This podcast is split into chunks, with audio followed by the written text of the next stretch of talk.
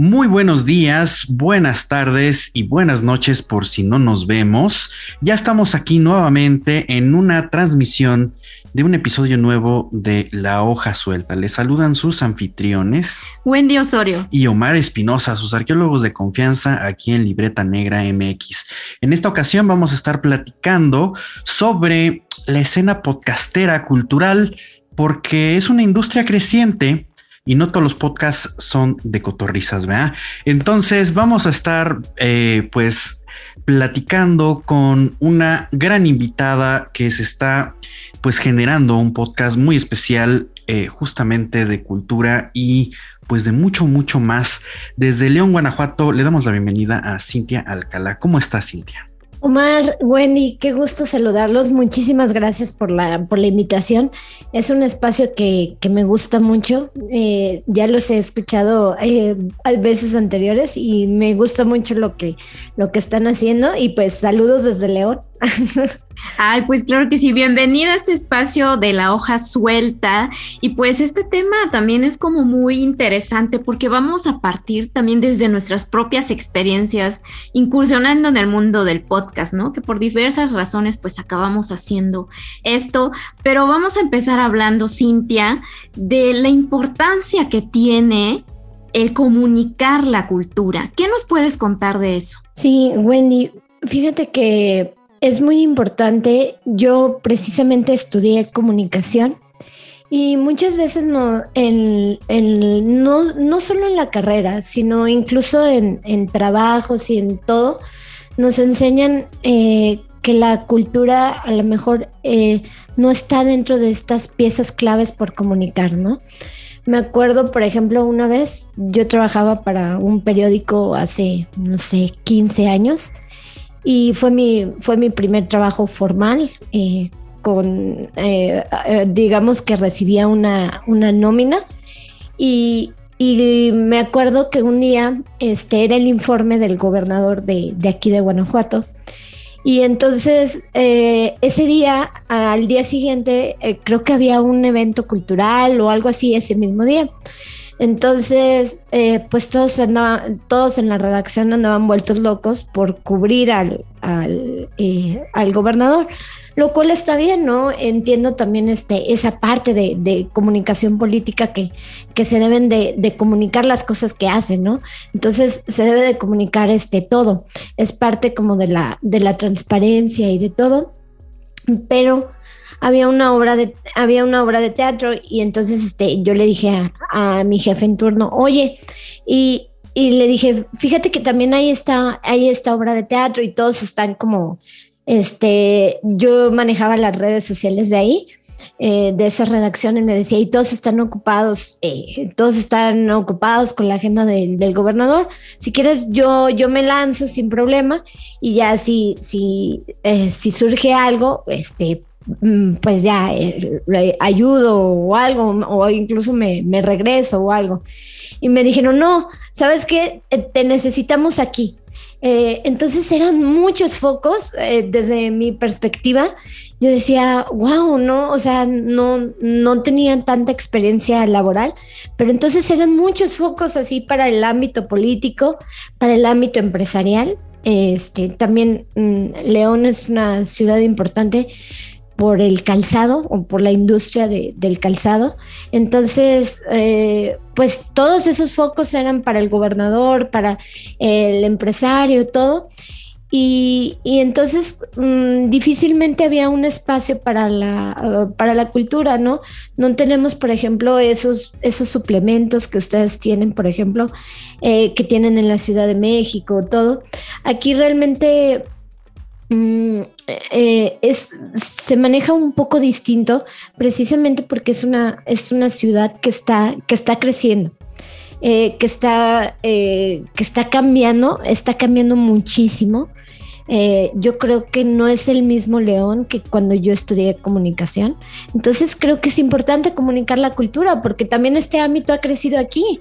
No a todos les interesa, no a todos les interesa eh, en este crecimiento, no, no a todos les interesa eso, ¿no? También les interesa otro tipo de cosas. Y después justamente llegó el Cervantino Y bueno, y hablaron de la redacción de México, que sí, que quién lo iba, eh, que quién lo iba a cubrir, ¿no? Entonces, mm, pues realmente yo no era como la, eh, yo no estaba contratada como reportera de, cultura, yo estaba contratada, eso también es, eso también es importante, ¿no? Eh, en León difícilmente hay un espacio o hay un sueldo o hay una prestación eh, para alguien únicamente de cultura, ¿no? Entonces en las redacciones igual pasa, por ejemplo, en, Televisa o, bueno, en, muchos lados que están este, enfocados de comunicación. Mm, difícilmente hay un sueldo, por decirlo de alguna manera, hay un espacio más que un sueldo, hay un, hay una, eh, hay una vacante, hay una ocupación para, para un, eh, para un ámbito cultural, ¿no? Y, en teoría tenemos eso, ¿no? Tenemos el, tenemos el Cervantino, que es uno de, los festivales pues más importantes que, hay en México y yo creo que mm, prácticamente que a nivel internacional, ¿no? Entonces, mm, mm, difícilmente en las redacciones existe eso. Y pues entonces es muy importante, es muy importante eh, comunicarla. Volviendo un poco a, tu pregunta, Wendy, eh, me encanta porque creo que eh, es igual de importante que comunicar la política, que comunicar las finanzas, que comunicar, por ejemplo, mm, eh, no sé, cualquier otra cosa, ¿no? Este, los hechos noticiosos, ¿no? Por ejemplo, de la nota roja, es lo, es, eh, es exactamente igual de importante y requiere la misma especialización, ¿no? Muchas veces eh, en periodismo a lo mejor se piensa que solamente la nota roja o la nota deportiva requiere especialización, pero también la, también la cultura, ¿no? También requiere ese espacio y esa especialización. Y, y sí, o sea, pasa mucho en cosas, este, pasa mucho, como te digo, en, las redacciones, ¿no? Como, como hay poco, eh, hay poco personal y hay pocos eventos que, tengan a lo mejor esta, esta trascendencia, pues obviamente todos los reflectores se, vuelven a, esas áreas. Entonces, pero es muy, muy importante y creo que requiere la, la misma especialización. Claro, claro. Y aquí yo quiero agregar también, Cintia, no sé también qué opines. Existen muchas herramientas para también eh, utilizarlas y generar este, este vínculo, ¿no? Con la gente, eh, estas estrategias y herramientas de comunicación. Están las redes sociales que son lo de hoy, bueno, para quienes puedan acceder, por supuesto, ¿no? Y que, eh, por ejemplo, en un contexto de pandemia se volvió también un cierto refugio buscando contenidos culturales, ¿no? Yo creo que eso también es un indicativo de que necesitamos posicionar mucho más constante esta cuestión eh, cultural, pero no solo desde esta perspectiva que sirva de entretenimiento o para rellenar, ¿no? Luego esos eh, espacios y, porque a veces no se encuentra algo de la nota roja o de la política, ¿no? Sino que también tiene un peso y tiene un impacto social. Sí, de hecho, eh, o sea, es que normalmente estas cosas suceden porque consideramos que lo cultural es algo anexo algo casi complementario en nuestra vida, cuando pues en realidad no es tanto, ¿no? En realidad es, bueno, hay diferentes nociones de cultura, por supuesto, pero em, aquí lo hemos dicho en este, en este programa varias veces, lo cultural tiene que ver justo con las conductas mismas que nosotros tenemos en sociedad y a través de ciertas manifestaciones, pues eh, se hacen relevantes. En ese sentido, eh, muchas veces en las noticias, ¿no? Eh, por la manera en que se manejan las redacciones, como nos estás platicando, tiene que ver con que o asociamos lo cultural al, entretenimiento o a las artes. ¿Tú qué, tú, qué piensas respecto a esa, ese concepto en particular de cultura? ¿Por qué, eh, ¿por qué lo vemos así y cómo podríamos generar pues un impacto mayor a partir de cómo, cómo lo pensamos, ¿no? Yo creo que sí hay una, una confusión, eh, confusión un, poco grande entre, pues precisamente eh, esta palabra que es arte y entre, pues ahora sí que todo lo que engloba. Mm, como te digo, a mí lo que me ha tocado como, como vivir un poco es que esta confusión muchas veces sí, eh, sí se lleva incluso a la manera de, de, redactar, de crear contenido, al momento de a lo mejor, eh, no sé, eh, producir algo. Ah, por ejemplo, me acuerdo, mm, me acuerdo también este, en otro periódico, cuando me tocaba cubrir exposiciones, por ejemplo, así este, eh, en, el museo, en un museo de, León. Ah, también la indicación, por ejemplo, era eh, de un periódico, de hecho el que tiene más distribución aquí eh, en, León. La indicación era este, tomarle fotografía a las personas que fueran a visitar a la exposición, no tanto la exposición. Entonces se vuelve como un evento, un evento social que es, es, natural, ¿no? Entonces creo que a veces es, natural que se, que, que se vuelvan estos eventos, más en México, ¿no? Creo que tenemos ese, ese arraigo. Pero mm, más que tomarle foto a las personas que fueran, creo que había algo más allá, ¿no? O sea, realmente eso no era la nota. Desde mi perspectiva, eso no, no, no era la nota. La nota era este, no sé, por ejemplo, a lo mejor eh, una entrevista con el, con el expositor o, algo, ¿no? Pero realmente no tanto las personas que, acudieron. Entonces, creo que sí, creo que sí hay, eh, sí nos falta mucho delimitar eso. Y, y, más en un país como tan rico que es México, como todas las costumbres que tenemos, todas las tradiciones, eh, incluso, bueno, ya hablando un poco más específico del tema, incluso los artistas locales, ¿no? A veces eh, necesitan este, necesitan estos, eh, estos espacios, pero sí, muchas veces nos confundimos entre qué es cultura y qué no, o, o hasta qué punto entretener y hasta qué punto vender, ¿no? Porque, bueno, también sabemos que los periódicos, las revistas, eh, Mm, programas de televisión necesitan necesitan eh, necesitan necesitan patrocinadores no esos eh, esos comerciales esos esos banners esos eh, los necesitan realmente no porque pagan precisamente mm, pues, pagan nóminas no y no una ni dos a veces son hasta 15 20 entonces necesitan este espacio pero también creo que hay eh, ah, se puede creo que se puede hacer eh, se puede hacer entretenimiento y cultura y al mismo tiempo informar. Creo que creo que no está peleado como la mayoría de las personas pensamos o, o, que creemos que es así. Pues no realmente pues no creo que creo que se puede hacer las amas eh, se puede entretener, se puede informar eh, al mismo tiempo. Es muy difícil, eh, es bastante yo creo que, que, complicado, pero creo que, creo que se, se puede lograr.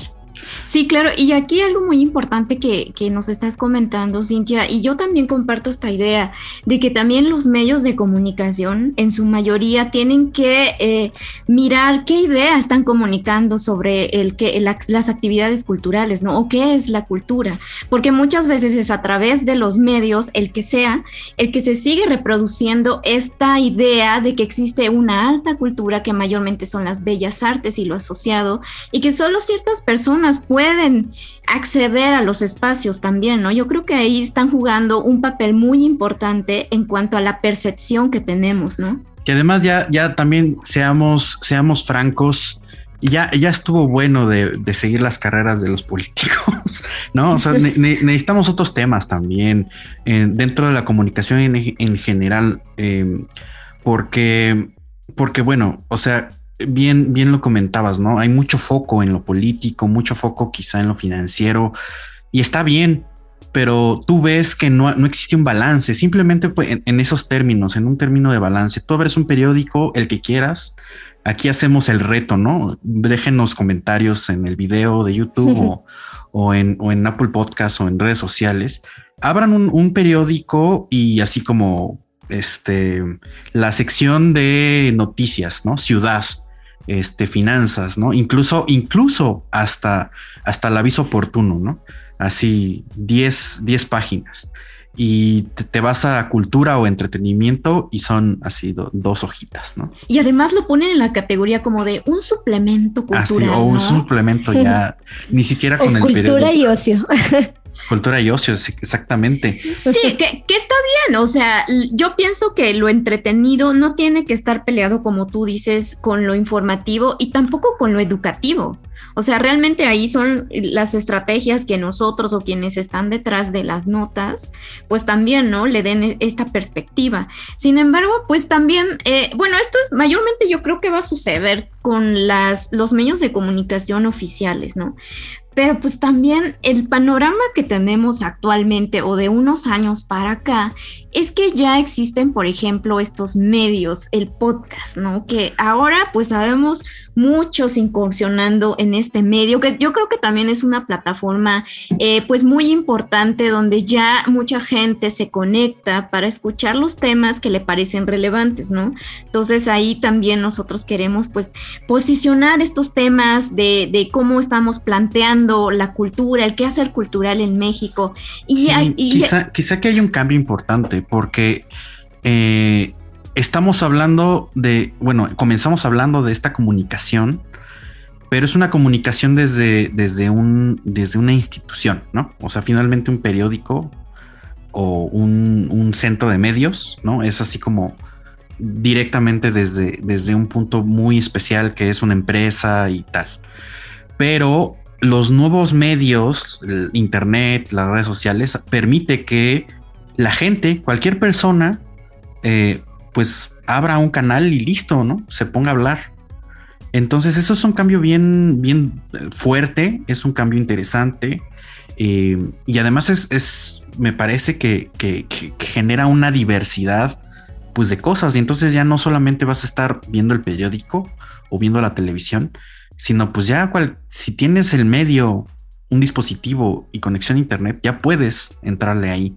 ¿No? Entonces directamente tú has generado eh, Desordenada Podcast, que pues eh, platicas la escena, la escena cultural a partir de diferentes figuras y ahorita vamos a comentar un poco de eso, pero, pero bueno, pues ahora sí que, que, dentro de hacer este podcast, ¿no? Te, te ha dejado, qué aprendizajes, qué, qué cosas podemos eh, resumir. Seguramente quien está escuchando este programa en esta ocasión va a poner mucha atención porque hay mucho interés de generar sus propios programas de gente, ¿no? De muchas personas que ya escuchan y consumen y dicen, yo quiero hacer eso. Entonces, pues, ¿qué, qué aprendizajes les puedes dejar o qué, has, qué te ha quedado a ti, Cintia, para, para hacer este emprendimiento? Fíjate, Omar, que me llama, eh, me llama mucho la atención porque sí, justamente eh, te digo que ha cambiado mucho todo, ¿no? Yo comencé haciendo periódico, pero ahora, por ejemplo, mis alumnos mm, ya no lo leen. O si lo leen, lo leen, por ejemplo, en un tweet, ¿no? Entonces, mis alumnos tienen aproximadamente entre 15 y 18 años y entonces ya ahorita no, mm, pues no, o sea, su manera de enterarse de las noticias es precisamente por Twitter, es precisamente por, eh, por algún podcast, algún esto. Ya no escuchan radio. Eh, realmente ya ellos, eh, por ejemplo, les doy también la clase de comunicación y una vez les pregunté, ¿no? Eh, les pregunté qué estación o qué programa escuchaban, ¿no? Para más o menos. Y, me vieron con cara como, pues como que, que antigua, ¿no? Como que, o sea, como que nada más ellos, o sea, me decían que nada más mm, a veces lo escuchaban en el, en el trayecto, a veces lo escuchaban en el trayecto de, no sé, a lo mejor que se tenían que transportar, a lo mejor de casa a, a lo mejor a, la escuela y ya. Pero realmente ellos escuchaban, escuchaban más podcasts, consumían más videos de, de TikTok, de, de, YouTube y todo esto. Entonces ahí me di cuenta justamente pues que, que realmente los medios tenían que, que evolucionar. Y, y vino todo esto de la, de la pandemia y, pues yo decía, es que tengo que hacer algo con ellos, ¿no? A veces les daban las clases eh, por Teams y a veces, mm, no sé, este, si es que algo tengo que hacer, ¿no? Como que me estaba desesperando. Les pedía participación y, y, eh, escuchaba y estaban de fondo, eh, estaban de fondo jugando un videojuego, ¿no? Entonces, o estaban, por ejemplo, o, o, no participaban o o no lo típico, ¿no? Este, no, no participaban, muchos de ellos también no, no cumplían, se, creía que era más fácil cumplir con las tareas, pero no las cumplían y posteriormente en el examen digital sacaban 10, ¿no? Entonces... Extrañamente, extrañamente. Sí, trabajaban, sacaban 10. Y, y, dije, es que algo tengo que hacer, ¿no? O sea, dije, algo algo tengo que hacer. También internamente, creo que influyó también internamente que extrañaba mucho los medios de comunicación, porque pues trabajaba, trabajé en periódico, trabajé también un, tiempo más corto en radio. Y, la verdad es que también extrañaba mucho los medios de comunicación y dije es que algo algo se me tiene que algo que se me tiene que ocurrir y dije, bueno, eh, voy a comenzar un, podcast, pero justamente cuando yo estudié la carrera de comunicación, pues mm, no, mm, no es que esté mal, ¿no? Pero simplemente cambia muy rápido, entonces no tenía muchas de las herramientas que, que, se necesitan para, para hacerlo, ¿no? Tenían las herramientas básicas quizá, pero no las herramientas que, se requerían, ¿no? Porque pues cambiaba muchísimo. Y, también tenía un poco el conocimiento de, de redes sociales también por lo mismo de la carrera, pero no completamente, no tan integral, porque justamente cambia mucho, ¿no? Facebook no es el mismo, por ejemplo, que de hace, que de hace 10 años, ¿no? Que cuando comenzamos, ¿no? Entonces, eh, Facebook, Twitter o todo esto, pues no son los mismos, ¿no? Este, Instagram, mm, TikTok, no, no es lo mismo, no es lo mismo. Entonces, eh, creo que también eso requiere como una actualización, requiere como, mm, requiere también eh, como, como estar ahí también presente. Me di cuenta que también necesitaba estar presente en redes sociales, ¿no? Ah, anteriormente, pues mm, yo decía, simplemente eh, terminaba como tan agobiada, como tan cansada, que Teams y, además ayudaba a otras empresas a, estar en redes sociales, que ya lo que menos quería era como, como eh, publicar en el mío, ¿no? Y, me di cuenta que debía de ser al revés, ¿no? Primero eh, marca personal y después apoyar a los demás, ¿no? Después a lo mejor centrarme en los demás y que así iba a ser como una manera de, de crecer. Pero, pero sí, realmente eh, creo que iniciar, iniciar un podcast eh, al principio, eh, personalmente, yo creo que muchos también se van a sentir identificados, da miedo, porque es un producto público. Dices, es que eh, yo creo que todos nos llega la pregunta de qué tal si no les gusta o qué tal si no este qué tal si no hablo bien qué tal si no esto qué tal si no eh, qué tal si no lo otro no o sea como que te llegan esas miles de dudas o qué tal si me dice que no el tal entrevistado, qué tal si me equivoco al momento de, hacer una pregunta y me, hago viral o un comentario, ¿no? O qué tal si no, te llegan miles de, pensamientos eh, catastróficos, diría yo, antes de comenzar, pero yo creo que abajo de estos pensamientos catastróficos está el miedo. Yo creo que es, e, ese miedo a, a tener algo a, mostrar algo, algo, algo público, un producto, pero eh, yo creo que ese miedo se, va quitando conforme lo, lo, vas haciendo, ¿no? Yo creo que todos sudamos así con el primer episodio, ya ustedes me, me contarán, pero yo creo que todos sudamos al momento de, publicar el primer episodio. Lo, publicamos así con las manos este, sudando, ¿no? Y con el miedo de, de sinceramente, de el que dirá, ¿no? Por más, eh, por más que hayamos trabajado en uno mismo, pues las redes sociales son, son, son redes sociales, ¿no? Y pueden llegar a ser eh, muy, muy crueles. Y entonces, mm, pues creo que, creo que es eso, es vencer ese, es vencer como ese, ese miedo, es vencer también eh, ese, eh, esa espinita al que dirán, al que, van a decir de, de, mí. Y por ejemplo, bueno, a mí yo tenía un reto mayor, porque eh, mis compañeros son comunicólogos, entonces mis contactos de, Facebook, de Twitter, de, de, Instagram, en su mayoría son compañeros míos de la generación. Entonces, eh, yo tenía miedo de que, ah, no, no está bien editado, o no, no tienen la suficientemente, eh, no, tiene, no tiene la dicción, por ejemplo. Entonces, yo tenía miedo, ¿no? Eh, yo tenía miedo de exponerme de esta, de esta manera, pero también me ganaba como el amor por comunicarles a mis alumnos o por estar como comunicándoles lo que a mí me apasionaba.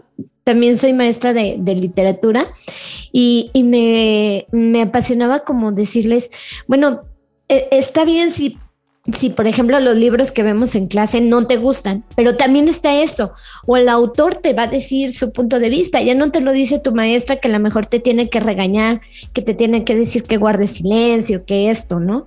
O que te va a poner eh, a lo mejor menos calificación en una tarea, ¿no?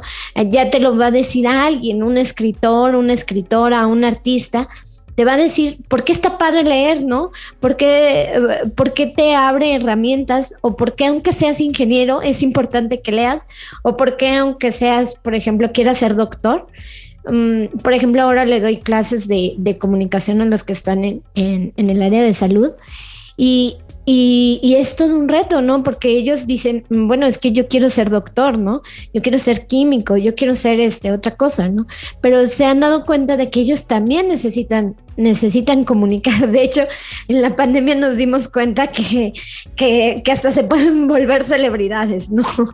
Claro, y allá la importancia de tomar en cuenta lo que van a estar comunicando, porque puede crear mucho impacto en ciertos sectores de la sociedad, ¿no? Entonces no es solo pararte frente al micrófono y si tienes el talento o el don del habla y del discurso, bueno, que qué bien, pero también la idea, los mensajes que estamos transmitiendo, lo puede llegar a la persona que menos imaginas, ¿no? Entonces, totalmente cierto esto que nos comenta Cintia, sí existen miedos, sí existen retos, porque por más especialistas que seamos en nuestras carreras, en nuestros...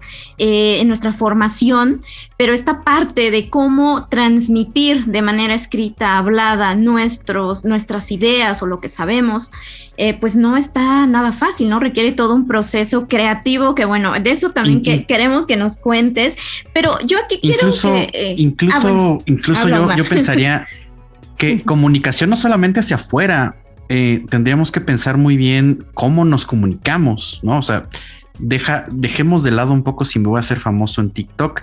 O sea, ¿nos entendemos realmente entre nosotros? Porque luego comunicarnos no es sencillo. No, es que es todo un tema también que, tiene que ver en cómo nos estamos relacionando, ¿no? Como, como sociedad, porque eh, ahorita nuestros vínculos, por ejemplo, ya no son tanto físicos.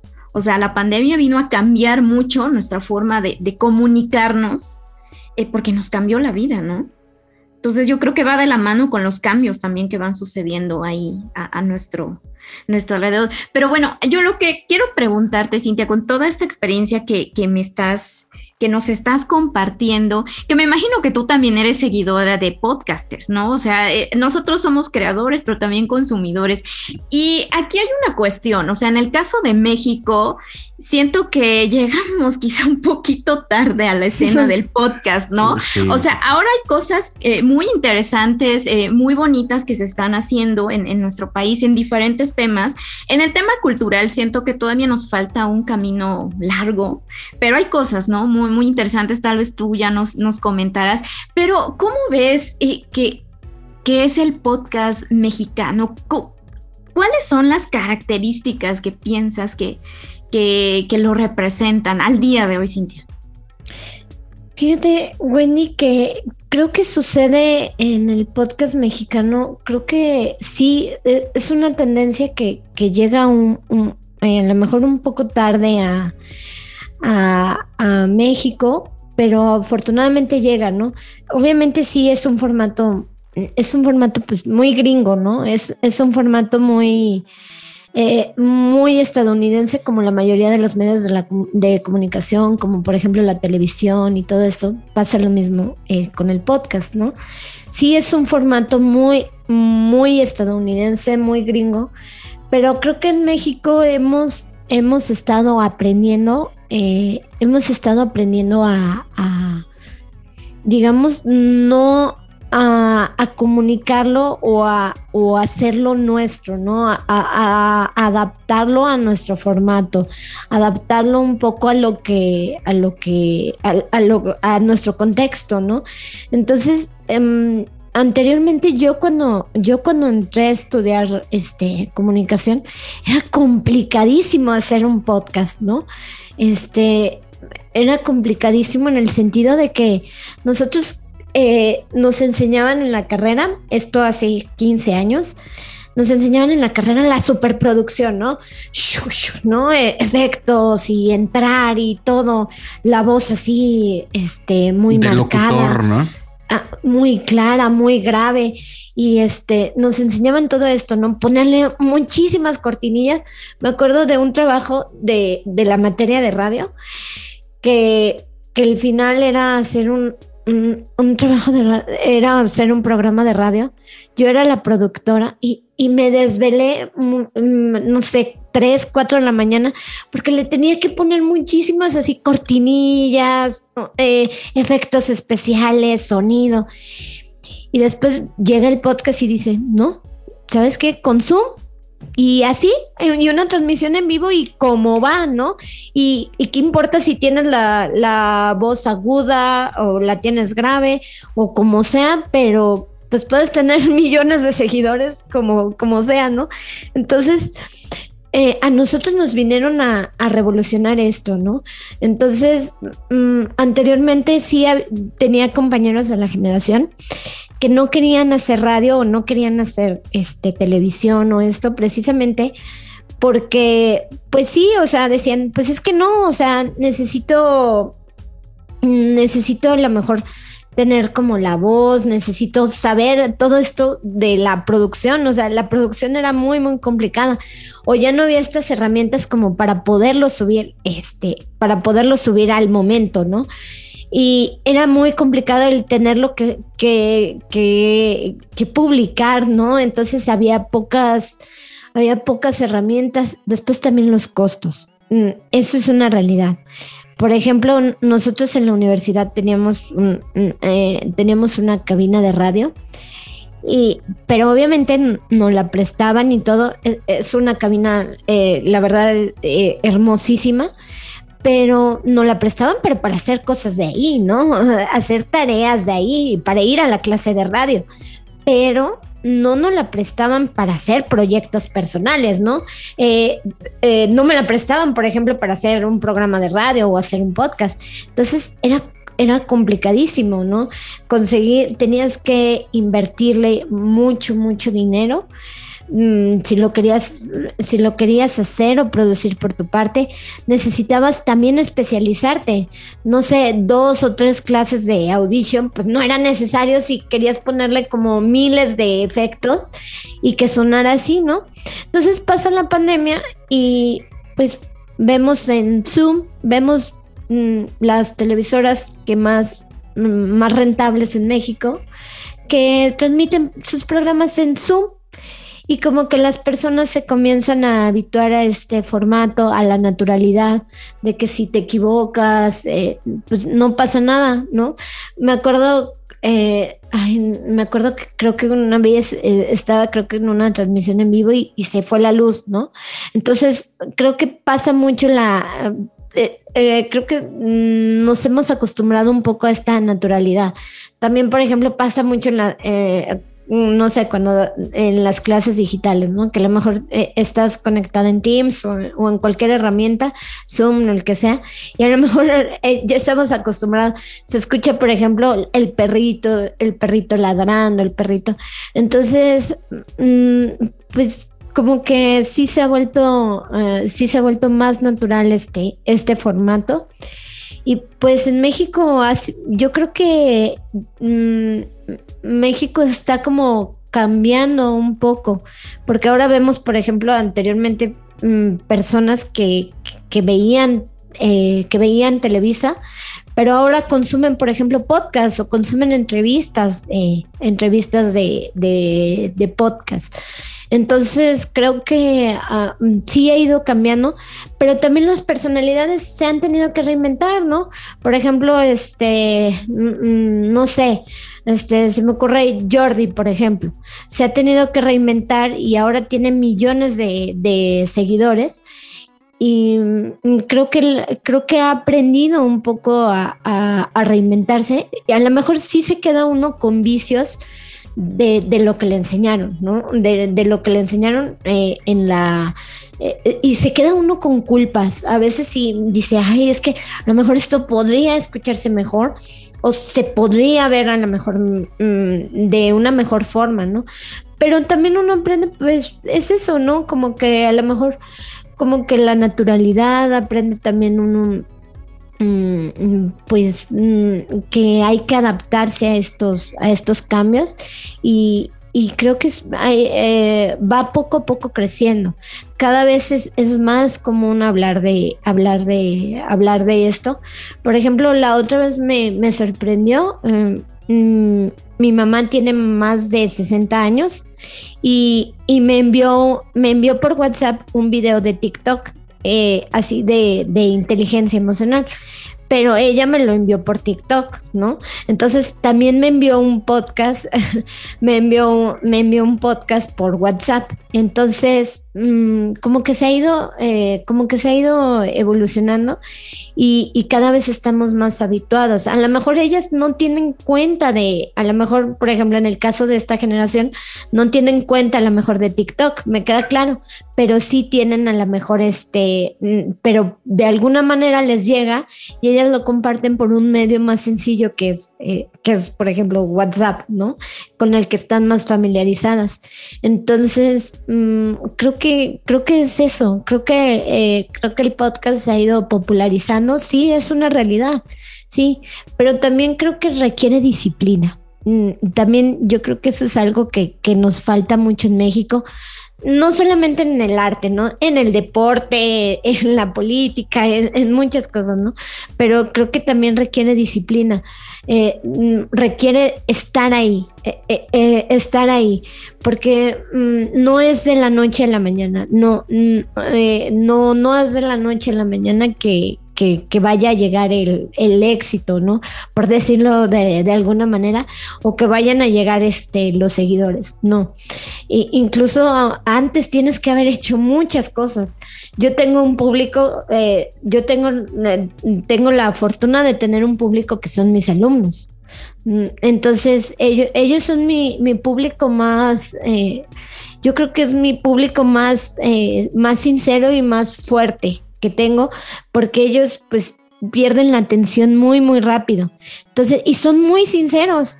O sea, si, eh, así como te dicen, por ejemplo, ay, por ejemplo, te dicen, están en una edad en que eh, la sinceridad es así, ¿no? Son muy sinceros, te dicen, ah, esto está bien, o no, este tema no, ¿para qué no nos sirve? O, esto, ¿no? Entonces son muy sinceros, o hasta, por ejemplo, no sé, si una blusa o algo se te ve mal, también son muy sinceros, ¿no? Son, son muy críticos por la edad en la que están.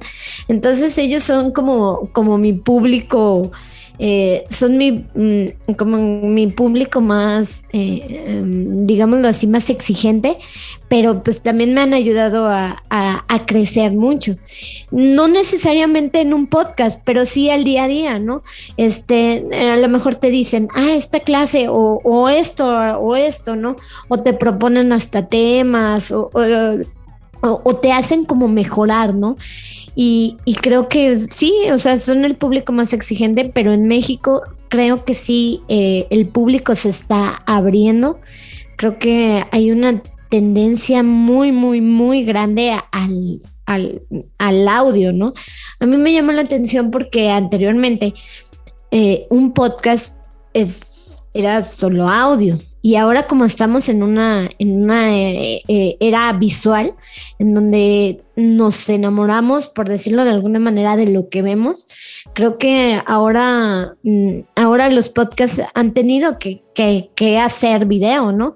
Anteriormente había muchos chistes, mm, mm, ah, particularmente no, no comulgo mucho con ellos, pero había muchos chistes de que, por ejemplo, que, que los... Eh, todavía cuando yo estudié así comunicación, que los locutores y locutoras eran feos, que los de televisión eran guapos y este y había muchos chistes de, este estilo bastante bastante extraños, bastante este elitistas se podría decir, pero mm, creo que ahora eso ha cambiado, ¿no? Creo que ahora eso poco a poco eso poco a poco va cambiando gracias a, sí, o sea, gracias a esta ola de, a esta ola de, de, youtubers, ¿no? De, de youtubers eh, que son un poco más reales. Tengo compañeros de la generación, de mi generación, que también em, comenzaron a hacer contenido en YouTube a la par, por ejemplo, de, no sé, del wherever, de, de todas estas personalidades, mm, wherever, Chumel y todo esto. Y ahorita tienen una cantidad importante de seguidores. Hay unos que lo han seguido, hay otros que, ya no, pero sí creo que, falta, eh, falta disciplina y falta constancia. Y, creo que, que también nos falta como trabajo en equipo. Mm, por ejemplo, mm, a mí me han tocado varias veces que los entrevistados quieren iniciar un podcast, pero no, eh, pero eh, como que eh, quieren iniciarlo, pero no, les da miedo, les da miedo preguntarte cómo hacerlo, porque piensan que van a ser competencia o algo así, pero no, no saben que, por ejemplo, que realmente, mm, específicamente, por ejemplo, los regios, hacen un trabajo en equipo, ¿no? Por ejemplo, los mismos entrevistados, eh, por decirlo de alguna manera, se los van rolando entre ellos. Y, este, y esto va creando como una cadena, o sea, creo que falta eso, o sea, una comunidad de, personas que se dediquen a, a, hacer podcast y como dejar un poquito eso, ¿no? O sea, pues realmente cada quien tiene, cada quien tiene su público, cada quien tiene su, su estilo, cada quien tiene su voz, cada, cada quien tiene todo esto. Y por ejemplo, eh, aquí, no sé, o sea, el, león es, es, muy complicado eso, porque, por ejemplo, mm, hay poca industria creativa. Entonces, creo que es muy difícil hacer comunidad. Este es muy, muy difícil. Ustedes tienen, eh, una, la Ciudad de México es una de las ciudades que tiene más museos por metro cuadrado. En León solamente tenemos tres. En, todo lo que ha crecido León, solamente tenemos tres museos y tenemos tres, tres teatros, ¿no? Entonces, mm, ha crecido mucho, mucho, mucho en la industria. Hay mucho dinero en León. Mm, mm, la verdad es que sí. Uno lo ve, por ejemplo, en casas. tengo, eh, no sé, amigos, tengo conocidos que son arquitectos y hay casas de, eh, no sé, acabados y todo, son carísimas, ¿no? Mm, algo parecido. Entonces, y que, se dedican precisamente a, construir o a hacer este tipo de, residencias. Y, es muchísimo el dinero el, que se mueve en esta ciudad, pero sí la parte creativa como que, se ha estado, eh, ha, estado como un poco olvidada, pero hasta últimamente es que como que está retomando, ¿no? Entonces, no sé, o sea, mm, creo que eh, Monterrey, por ejemplo, sucede algo parecido, que es una ciudad enorme, y, que hay gente que produce, ¿no? Pasa lo mismo con la música, ¿no? Grandes, eh, grandes bandas de rock Mm, eh, surgieron ahí en Monterrey, ¿no? Este movimiento y todo esto. Entonces, eh, creo que sucede lo mismo con los podcasts. O sea, pero sí veo esa diferencia de que, por ejemplo, trabajan mucho en equipo. También lo veo en la Ciudad de México. Este, por ejemplo, veo que, que que, hay como ese apoyo, ¿no? Comparten el contenido de otro podcast, ¿no? Y, y, todavía León eh, está un poco cerrado en eso, como, como que lo ven todavía como competencia, pero no saben que a lo mejor si la otra persona lo comparte, a lo mejor llega otra persona que yo no llego, ¿no? Entonces, mm, creo que falta ese, ese como trabajo trabajo en equipo o esa comunidad de, de gente que se, que se requiera, que se dedique a hacer podcast y, faltan, por ejemplo, pues también cursos, faltan este, especializaciones, faltan también este, conferencias, ¿no? A mí me encantaría ir a una convención, por ejemplo, de y conocer a personas, por ejemplo, de todo México que, que hagan podcast, ¿no? Entonces creo que esto ayuda mucho a, a, que, a que esto siga, siga convirtiéndose en algo más grande y no solamente se quede, se quede ahí. Pero sí, o sea, específicamente León, me ha pasado eso y les digo, pero es que no, e, es que no lo tomes como, como competencia. Al contrario, en lo que yo te pueda ayudar, eh, sé que no, sé que no es muy grande, mm, eh, no, no, es, eh, no es muy grande todavía, pero pues en lo que en lo que pueda como como ayudarte no, no es grande el proyecto eh, no es grande mi proyecto, pero sí en lo que, en lo que pueda, eh, en lo que pueda ayudarte, o en lo que pueda, como, o que podamos hacer a lo mejor esa. Mm, más que ayudar, es como hacer esas. Esa es una red de colaboración, básicamente. Sí, o sea, y en Monterrey, te digo, se ve muy, muy claro, ¿no? Los entrevistados que a lo mejor un día lleva Jordi, los lleva Roberto Martínez, ¿no? Obviamente con su enfoque, cada uno con su estilo. A lo mejor Jordi con su estilo más, eh, más propio, Roberto Martínez, por ejemplo, con su, con su propio estilo. Eh, pero, pero los van pasando, los, los van, digamos, más que los van pasando, creo que van trabajando en equipo.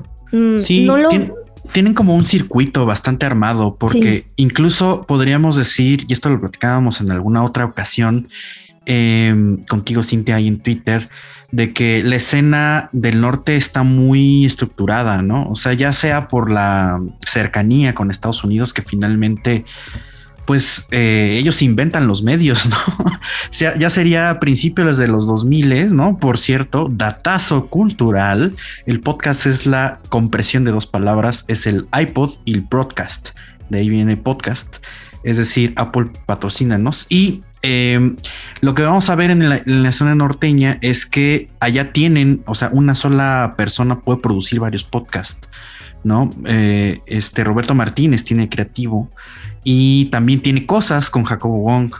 Y al mismo tiempo pues, vas a ver ahí, por ejemplo, no sé, a gente como Farid, este, como el propio Jordi y demás, ¿no? Entonces vas a ver que eh, pues es como un, es como un ciclo, ¿no? E incluso eh, se, producen entre ellos mismos, es decir, es una casa productora y demás. Es, muy interesante, pero aquí tenemos varias cosas que decir en realidad. Primero, punto número uno, ya sé que no es de Jordi, pero este, referencia chaborro. Este, si ustedes toman clase con Cintia, dejen en los comentarios qué les parece la hoja suelta. Punto número dos, eh, si es bien, bien interesante que, que esta parte que hablas de la infraestructura cultural, porque em, como diría nuestra amiga Selene, saludos Selene, que también es, eh, por, está presente por ahí en tierras norteñas, neozeland, perdón, neoleonesas, este, pues hay que descentralizar la cultura, hay que descentralizar la infraestructura. Y punto número tres, eh, ya estamos casi, casi al terminar de este programa, pero cuéntanos un poco sobre los temas de que te ha tocado que las audiencias, quien te escuche, eh, escuchan o te piden.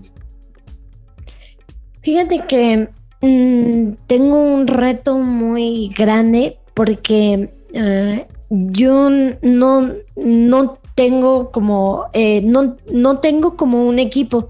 Solita solita yo eh, lo, edito, solita yo lo, produzco y todo, y muchas veces es, complicado, ¿no? Entonces, mm, lo que más mis alumnos específicamente, que pues son como los que tengo como el contacto, o las personas que, que, que, me siguen y que a veces eh, me escriben y todo eso, que rompen como eh, eh, esto y, te hacen una retroalimentación, lo cual es, es, buenísimo, ¿no? En un proceso de, comunicación no, no, está completo si no existe esa retroalimentación, ¿no? entonces creo que em, lo que más me han llegado a decir es que si les, eh, les interesa el tema de la, de la literatura. Sí, creo que es un mito de que las nuevas generaciones no leen. Eh, eh, creo que es un mito que, que sí leen, pero leen lo que les gusta. Ya no es como antes que en la escuela que nos obligaban, por ejemplo, a leer, por ejemplo, no sé, este tal libro, ¿no? Y lo leíamos y, a veces acertábamos con nuestro tipo de literatura y a veces no. Ahora, por ejemplo, ellos ya tienen la información, ellos ya en internet pueden ver, eh, pueden ver a infinidad de autores. Entonces me piden autores, eh, autores juveniles, lo cual es, es muy complicadísimo porque tienen millones de seguidores, ¿no? Hace unos, hace unos meses vino aquí a la Feria del Libro de León una autora de, una novela juvenil que se llama Boulevard. Y estaba llenísimo, llenísimo. Mm, el, el auditorio en donde fue estaba a reventar. Y, creo que esto es lo que, lo que me están pidiendo, ¿no? Entonces, pero es muy difícil como llegar a ese tipo de, autores porque tienen muchísimos, eh, muchísimos seguidores en, Facebook, en Instagram, en todos lados. Entonces, es, es complicadísimo. Y, pero sí me piden mucho temas de literatura en general. Creo que es un mito eso de que no leemos. Yo creo que no leemos lo que no nos gusta, ¿no? Entonces, y lo cual es, eh, eh, es lógico, ¿no? A lo mejor sí hay, hay algo que, cambiar, que, que sí, ¿no? En las escuelas, a lo mejor eh, mm, a lo mejor abordar todo ese tipo de, literatura o, a lo mejor, aunque sea meterlo como de una manera este, sutil. Y mm, eso me han pedido mucho y pues también me han pedido muchos temas. Eh, muchos temas relacionados con la creatividad. Yo al principio no, mm, no lo, mm, Mm, digamos que no, me consideraba una persona, la verdad es que no me consideraba una persona creativa. Yo lo veía esto más como, como un cliché, ¿no? Como, como, un, como un algo, ¿no? Yo decía, pues, simplemente hago mi, hago mi chamba y ya, ¿no? Pero sí me piden mucho estos temas como de, de creatividad, eh, y herramientas también como para la vida diaria, por ejemplo, herramientas de hablar en público, de creatividad, a lo mejor de, temas de liderazgo, de imagen, incluso eh, imagen femenina y todo esto, me, los piden, me los piden o me han llegado a decir que, los debería un poco de, de tocar más y quizá no sé si sea por el entorno, quizá no sé si sea precisamente por ese crecimiento de, León hacia lo, hacia lo industrial, o, precisamente también porque se está abriendo hacia el lado creativo, pero sí piden, piden, ah, es algo que te piden muchísimo, por ejemplo, tips para hablar en público, tips, por ejemplo, eh, para iniciar un proyecto que, creativo, ¿no? mis alumnos siempre me dicen, maestra, ¿y cómo puedo iniciar este mi podcast y todo esto? Y por ejemplo, unos alumnos se acercaron y me dijeron, ay, ¿cómo puedo, cómo puedo iniciarlo? Y me dijo, este, me dijo mi alumno, es que mi papá no me va a pagar nada, eh, nada, maestra. O sea, no, no me quiere pagar ni micrófonos, no me quiere así, este, pagar nada. ¿Cómo lo puedo iniciar yo solito? Le dije, desde tu casa, con tu celular, le dije, con tu celular y, tú solo, con, eh, comienza así, tu celular, tus audífonos.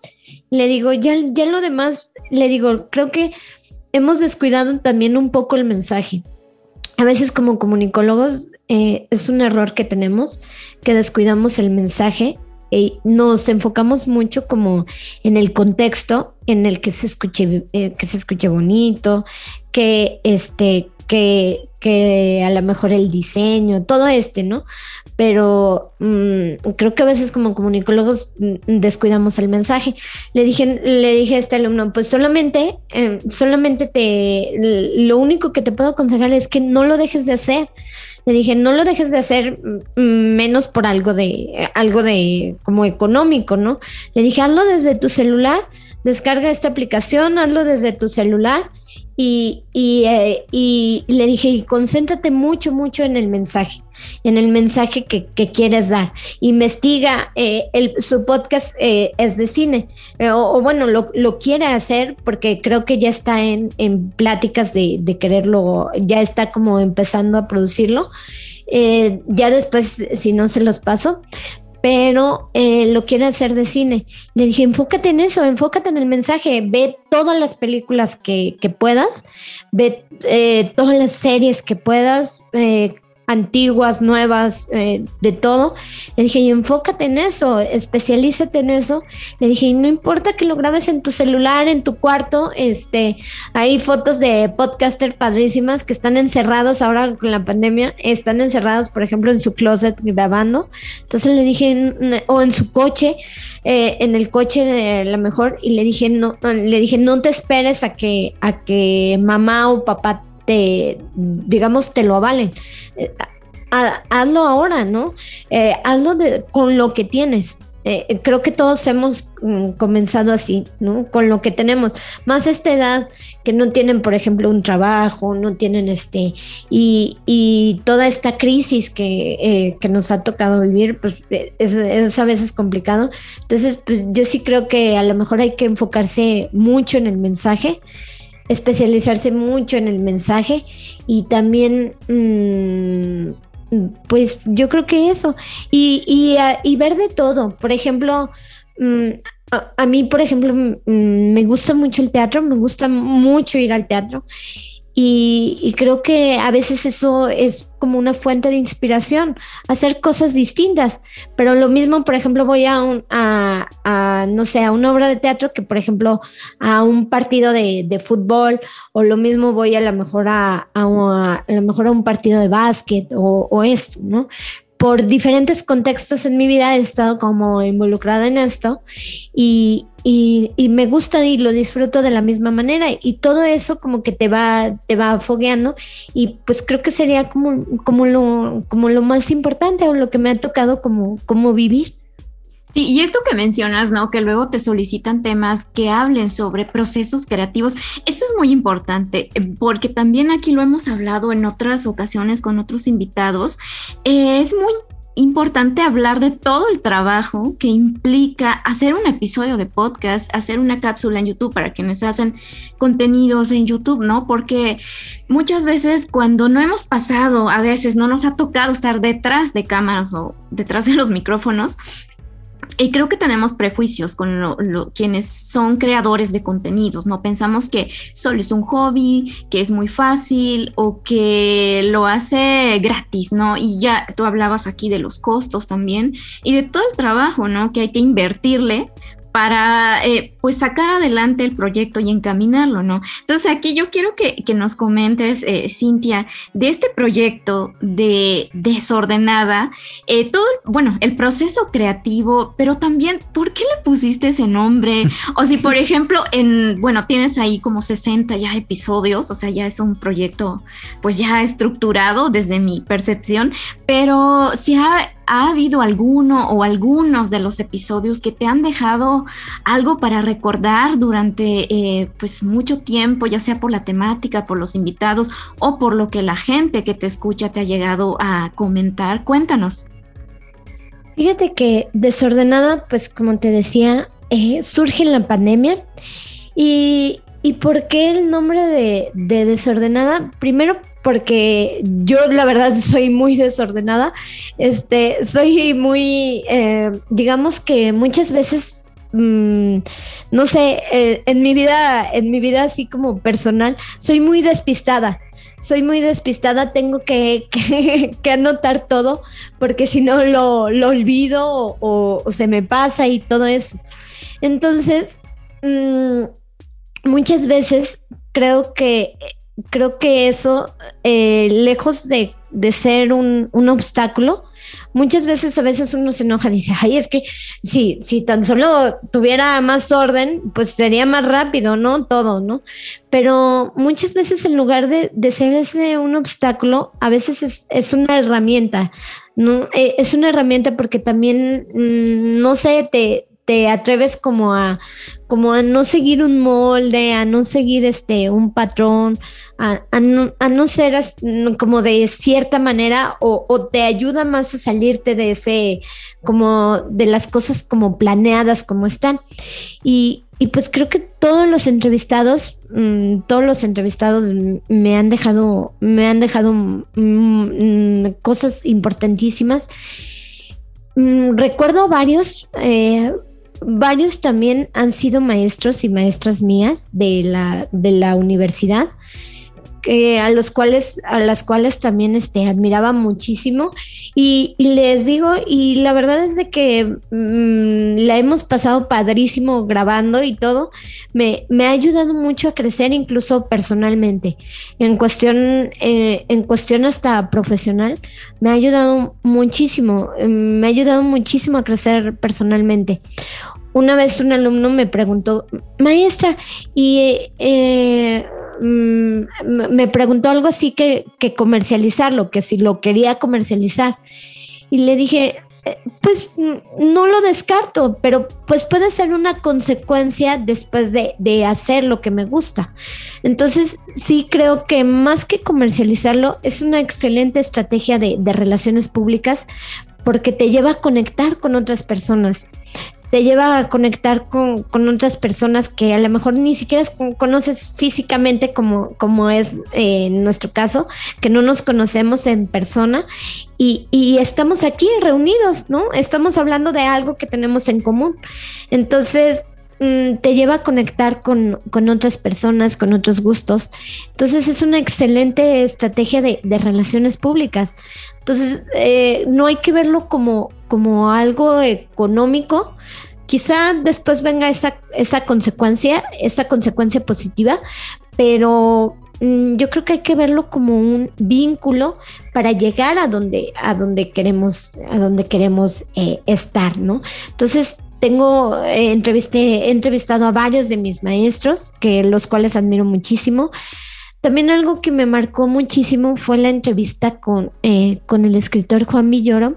Él vino, él vino a la Feria del Libro de León y, yo me acerqué, eh, me acerqué con él mm, a, que me firmara, a que me firmara un libro, me acerqué y le dije que, que, si, que si me aceptaba una, una entrevista. Y pues eh, yo dije, mm, pues la verdad me daba mucha pena porque dije, no, no sé cómo, otra vez estaba hablando ese inconsciente del que les decía hace rato, decía, es que eh, justamente estaban ahí en el evento compañeros y compañeras este, periodistas y decía, es que, ¿por qué a mí sí y por qué no, por ejemplo, a tal periódico que tiene el triple o el cuádruple de seguidores, ¿no? ¿Por qué a mí sí y por qué a ellos no?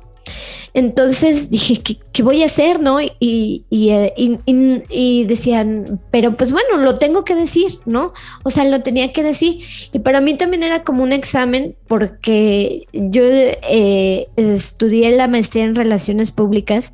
Entonces, para mí también esto era como un examen, una, una digamos, por decirlo así, una tesis vivencial de, de hacer eso. Y, y de vencer esos incluso temores internos y, me aceptó, me aceptó la entrevista, nada más me dijo, eh, le dije que, que sí se podía hacer este de manera digital, lo cual también es maravilloso. Por ejemplo, también entrevisté eh, a un dibujante español y, y, lo cual es maravilloso porque... Mm, él me lo dijo, no, no tuvo que pagar un vuelo, no tuvo que eh, nada, simplemente desde su casa, desde la comodidad de su casa, no se contagió, no nos contagiamos. Este, los casos estaban altísimos hace un año, eh, estaba, estaban altísimos. Eh, eh, tengo amigos que, perdieron a, sus papás o a su mamá, a su mamá, a su papá, y, o a algún familiar, o algún, y, estaban altísimos los, los casos y yo decía, oh, como, ¿por qué hago esto? ¿No? O, sea, eh, como que debía de concentrarme a lo mejor quizá en cosas más importantes. Y, dije, bueno, pero también es una manera como de llevar un poco de, de, esperanza. También tenía alumnos que a veces me escribían a las mm, a las 5, veía mensajes en Teams, a veces a las 4 o 5 de la mañana, y que me decían, mm, es que tengo problemas de, tengo problemas de ansiedad, maestra, y no le había podido enviar la tarea. Y, mm, y una parte de mí, pues sí dijo, es que yo no puedo hacer nada porque no soy psicóloga, pero sí a lo mejor desde la comunicación puedo dar esa esperanza de que a lo mejor no importa si no eres bueno en matemáticas, puedes dibujar, puedes hacer este, eh, eh, no sé, otro tipo como de inteligencia, ¿no? Entonces, mm, como que sí me marcó mucho esto, e, esta, esta etapa, porque sí decía, eh, bueno, no sé, o sea, también tenía más tiempo libre, la verdad es que sí, a veces el ocio, si lo sabemos enfocar, es muy bueno eh, generalmente yo hago del trayecto de mi casa a la, preparatoria, eh, hago 35 minutos de ida y, obviamente 35 de, de regreso. Entonces, mm, pues ya tenía este tiempo libre. Entonces yo decía, bueno, a lo mejor lo puedo, lo puedo canalizar de alguna, de alguna manera. Y, también personalmente, eh, pues como les digo, extrañaba muchísimo eh, hacer medios y, pues de todo se ha aprendido. También he tratado de no descuidar lo local, de no descuidar un poco a los, a los artistas locales. Eh, a artistas que están haciendo cosas eh, muy interesantes en León, que están autopublicándose. Se me hace una labor titánica, ¿no? Este, el autopublicarse, entonces no los he descuidado. Y también no he descuidado al género femenino. Mm, en todos estos eh, podcasts, mm, generalmente los invitados son muy buenos, pero también falta visibilizar un poco los invitados femeninos el visibilizar a, escritoras, artistas, eh, eh, femeninas, no porque sean más ni, ni, menos que alguien más, pero sí creo que es importante visibilizarlos, al igual que, que artistas LGBT. ¿No? Entonces, creo que sí hace, es importante siempre la visibilización, ¿no? Eh, es importante como, como estar ahí, también que, mis alumnos y alumnas se den cuenta que, ellas, que ellas puedan, también eso es, eso es un reto muy importante, comunicarle a mujeres jóvenes.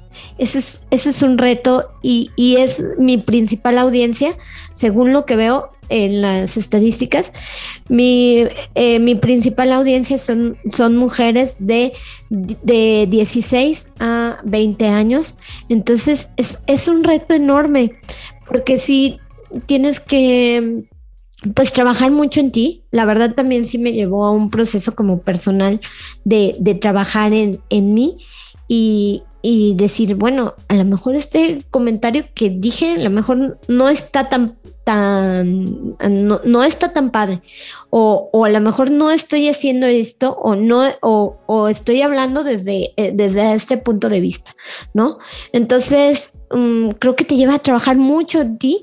Yo he leído muchísimo de ese tema porque me daba miedo, me daba, me daba miedo comunicar eso porque no, mm, no, no lo conozco, no, nadie nos enseña.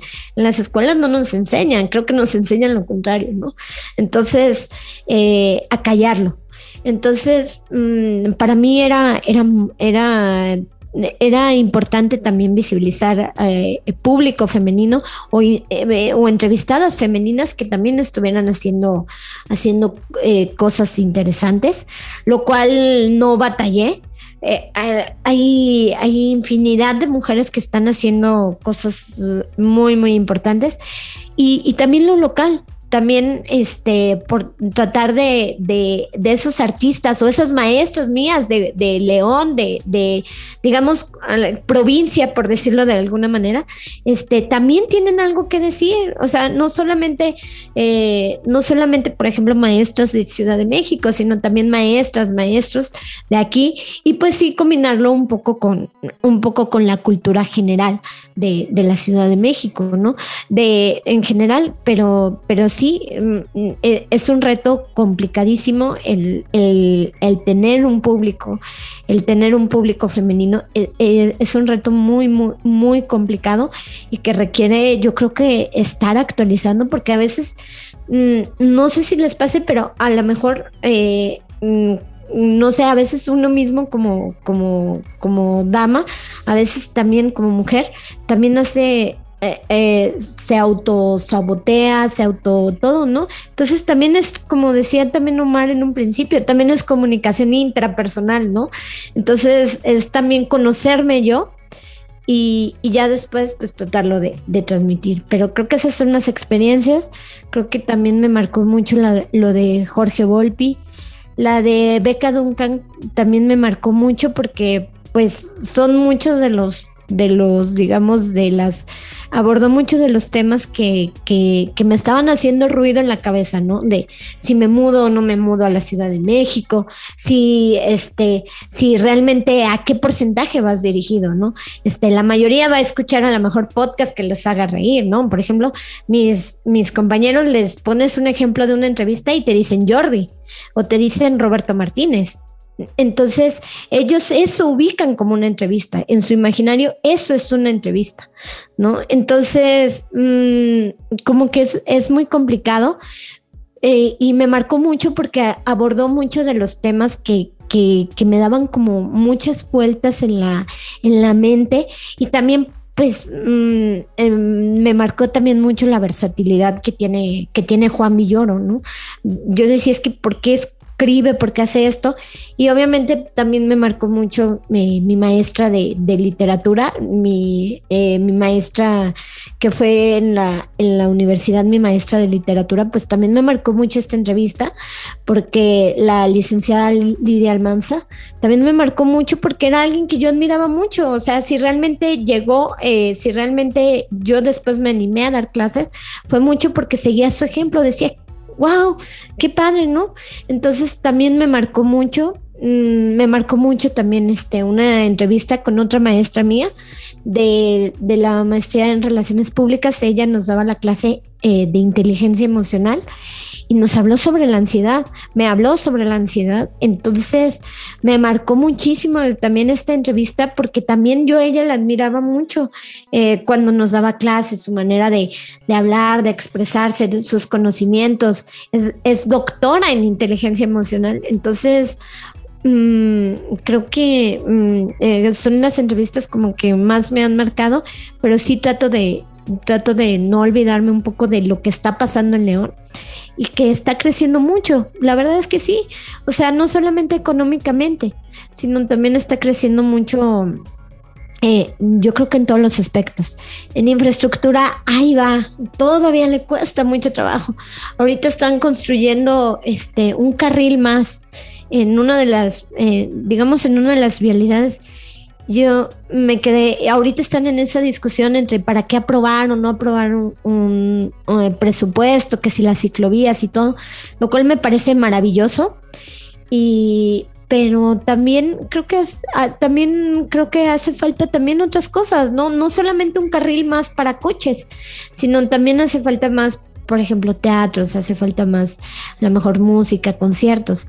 La otra vez hablaba con un amigo que le gusta mucho la música y decía que León tiene, hubo un festival aquí de, metal a nivel internacional, vinieron bandas de, mm, creo que de, muchas partes del mundo, y, y hablábamos eso, que realmente León tiene una ubicación geográfica maravillosa.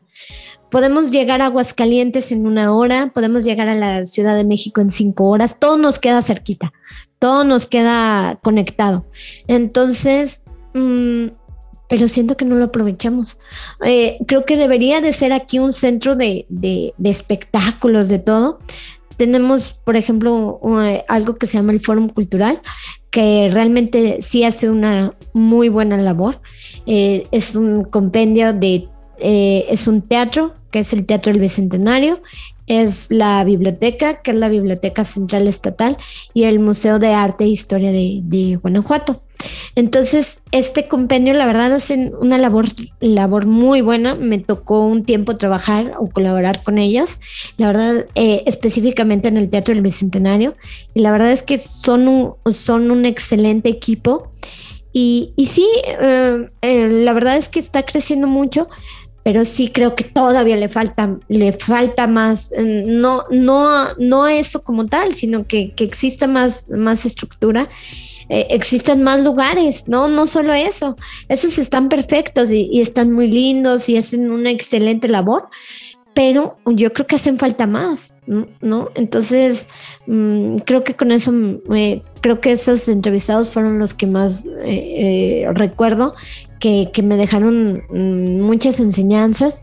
También este, algunos locutores que, que me decían, mm, pues no importa, ¿no? También no, no importa Paulina Jiménez, este, todos, eh, eh Wiki, mm, que nos decían, que me decían, no, no importa, no importa esto, lo, importante es como lo natural y todo esto, pues también me dejaron muy, muy marcada.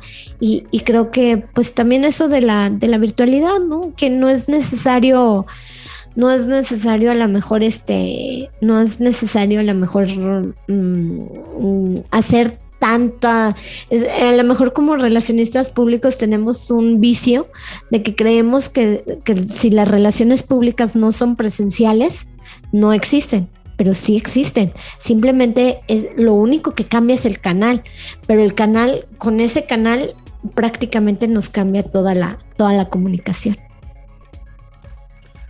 Pues efectivamente, eh, pues es un, es un camino ya bastante andado y que pues sea que, hayamos quedado, no lo hayamos pensado o no, en este tiempo de pandemia, estuvimos encerrados, ahora que ya estamos un poco más, eh, pues abriendo las actividades otra vez, creo que, se, que son medios que se van a quedar eh, y que seguramente van a seguir avanzando, evolucionando y cambiando. Pues muchísimas gracias, Cintia. Eh, esto es un programa justo para platicar, eh, de barallar un poco sobre estos temas. Sin duda, em, pues los podcasts mexicanos y de temas culturales seguirán abriendo pauta, pero pues vamos a tener que cerrar este programa y pues ya para terminar, eh, pues dónde te pueden encontrar para que te dejen un comentario, para que te escuchen, para que entren a tu programa y se pongan a platicar. Claro que sí, eh, me pueden encontrar en redes sociales, me encuentran como eh, arroba desordenada MX, estamos en, en Facebook, Instagram, Twitter. Así me pueden encontrar YouTube y me pueden escuchar en Spotify, Apple Podcasts, que son como los más conocidos. Y pues muchísimas gracias por este por este espacio tan, tan lindo y por dejarme desahogar con cosas que me han estado, que me han estado dando vueltas la cabeza, pues durante estos dos años que ya lleva desordenada y también muchas felicidades por su, por su proyecto.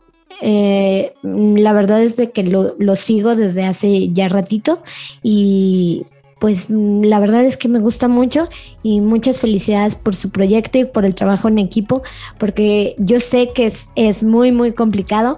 También tengo otro podcast que se llama Las Crónicas del Astronauta. Eh, ese podcast es como más, mm, es, como crónicas que vemos y analizamos de la vida diaria, ¿no? Cosas que vemos en, en, el transporte público, que vemos en el, eh, a lo mejor eh, en distintos lugares y, las analizamos, no, nos reímos un rato y desordenada es más enfocado a las entrevistas. Entonces, son dos formatos distintos por si también lo, lo quieren seguir. nuevamente, muchísimas felicidades eh, por su proyecto y por, y por hacer eh, colaboraciones y por, mm, y por interesarse en, estos temas eh, generales, ¿no? Y, no, no centrarse también solamente en invitados, eh, eh, a lo mejor de la, de la Ciudad de México, ¿no? También, mm, no sé, en, invitados, por ejemplo, en mi caso, que, que somos de, que soy de León, y, no sé, creo que también a veces tenemos algo que, algo que decir y, necesitamos, más que eh, tengamos algo que decir, la verdad es que a veces necesitamos esos, eh, necesitamos esos, esos focos porque pues sí, están, son ciudades que apenas están en, en crecimiento. Claro que sí, estamos en constante proceso de construir estas comunidades, Cintia, porque además tenemos muchas cosas en común. Vivimos en el mismo país y estamos en el ámbito cultural, ¿no? Entonces, nada eh, suficiente para conectarnos, ¿no? Y es posible. Entonces, pues vayan, sigan a desordenada, tiene una gran variedad de temas y pues también estas crónicas que nos comentabas y también sigan a Libreta Negra MX, estamos en todas las redes y pues también en las plataformas de podcast, estamos en Spotify, Apple Podcast y Amazon Music.